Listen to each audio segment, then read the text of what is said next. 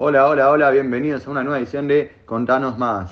En esta edición vamos a estar entrevistando a dos activistas bolivianos, Miguel y Pablo. Hola a todos, yo soy Miguel Benavides. Hola, Miguel. Hola, yo soy Pablo. Hola, Hola, Pablo. Pablo. Hoy vamos a estar haciendo unas, unas pares de preguntas sobre la situación actual de Bolivia y algunos hechos donde estuvieron presentes. Antes de empezar, ¿de dónde se conocieron ustedes dos? Bueno, nosotros de hecho somos hermanos. Nacimos en Sucre, que es un pueblo de Bolivia, en una familia bastante humilde. Ah, Sucre, qué lindo, yo estuve ahí. ¿Y hace cuánto vinieron a Argentina a vivir? ¿Y qué les pareció Argentina? Bueno, en Argentina vinimos hace aproximadamente 10 años. Es un país increíble y muy acogedor, la verdad. Mirá vos, qué interesante. Bueno, muchachos, cuéntenos más sobre ustedes y por qué empezaron a hacer esto, el no activismo boliviano.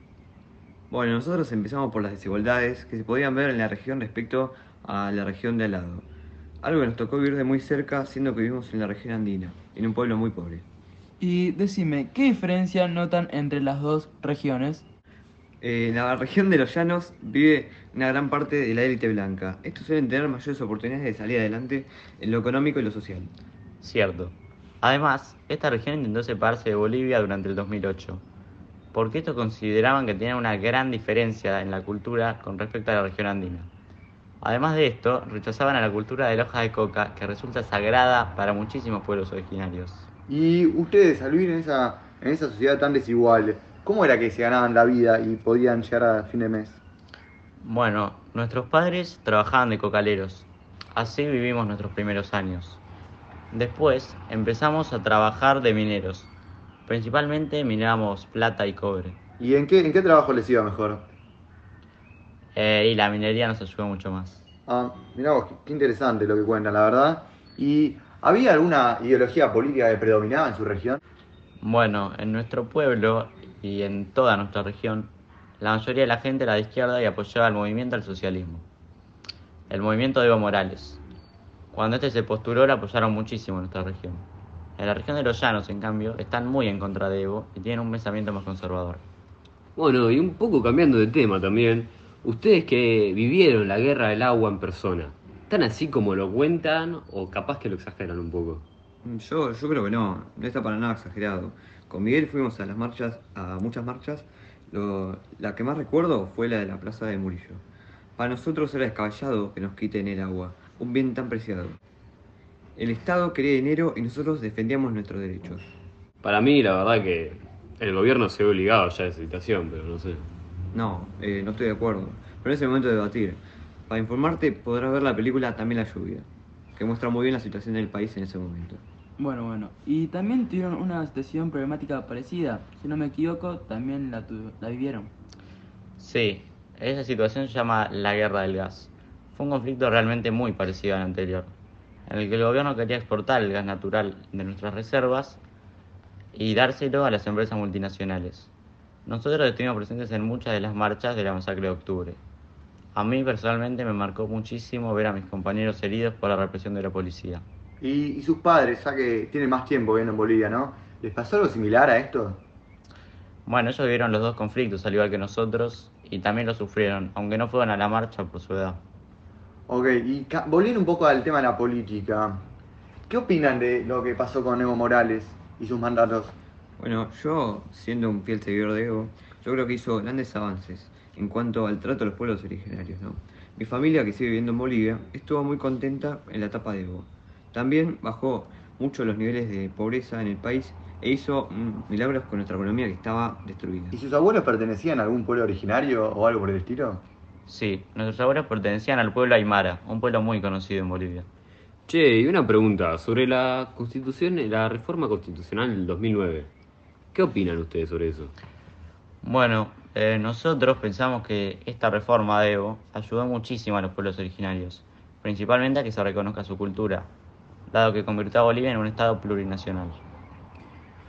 En mi opinión, creo que Evo no favorecía a la inversión en el país de las empresas multinacionales. Aparte quiso cambiar la constitución para quedarse más tiempo en el poder, un corrupto total. Mm, No me parece eso. Yo creo que si la gente lo elige, no hay ningún problema en que Evo se pueda quedar más. Además, estaba haciendo las cosas bastante bien, creo yo. Bueno, bueno, cambiando de tema, el otro día leí un diario algo sobre el litio y los conflictos que está generando. ¿Están al tanto de esto?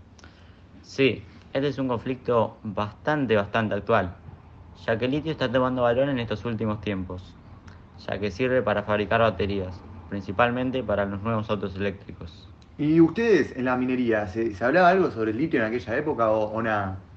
No, en aquella época era un bien completamente desconocido, ya que no se tenía idea de que se podía usar como combustible para los autos. Y bueno, la problemática del litio es que consume mucha agua dulce, que es utilizada para producir y extraer el carbono del litio. Por eso muchos activistas de la zona están en contra de esta industria, argumentando que hay menos agua en los pozos y en los canales de riego. Exacto. Además, el Salar de Uyuni es un lugar muy importante para nosotros en nuestra región y que la salsa extraída no nos gusta para nada y es algo que nos molesta bastante. Y muchas actividades económicas se ven afectadas. Hablo de realizadas en el salar, como el turismo o la construcción. ¿Y el turismo? ¿Se veía el turismo en el salar? Claro que sí. Si vas al salar encontrarás muchos turistas de todos los países, que se alojaban en hoteles, muchos de estos construidos con la sal. ¿Y ustedes qué piensan de los turistas? ¿Está bien que vayan turistas al salar? ¿Les gusta la idea? Claro que sí. Ayuda muchísimo económicamente al país y al gobierno. Bueno, ahora vamos a escuchar un fragmento que tengo de una canción de Calle 13, por ahí la conocen o por ahí no, llamada Latinoamérica, que habla un poco sobre los conflictos en, Ameri- en Latinoamérica y cómo se desarrollan todas estas empresas. Un pueblo sin pierna pero que camina. Oye, Tú no puedes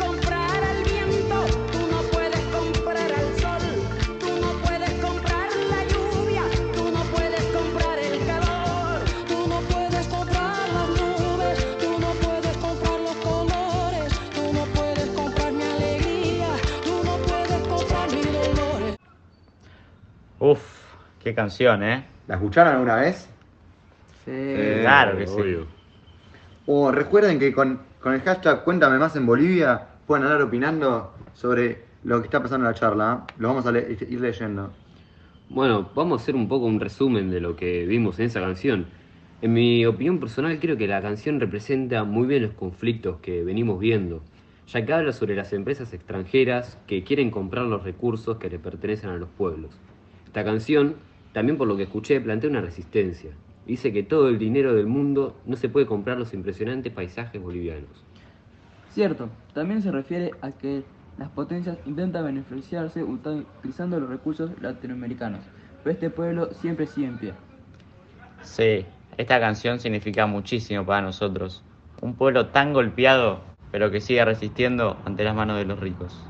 Para ustedes y para nosotros también, ¿no? Porque digamos que Argentina también está bastante golpeado por la- las mayores potencias. No nos tratan muy bien, que digamos, ¿no? Cierto. Y nosotros viendo en los pueblos originarios vivimos esta experiencia muy de cerca. Bueno, la verdad que muy interesante la charla. Muchas gracias por venir. La verdad que informaron muchísimo sobre la situación en Bolivia. Y muchas gracias por venir, les repito nuevamente. Muchas gracias, muchas gracias Chao. por venir. Nos veremos en otra edición de Cuéntanos Más. Así que, ¡chao!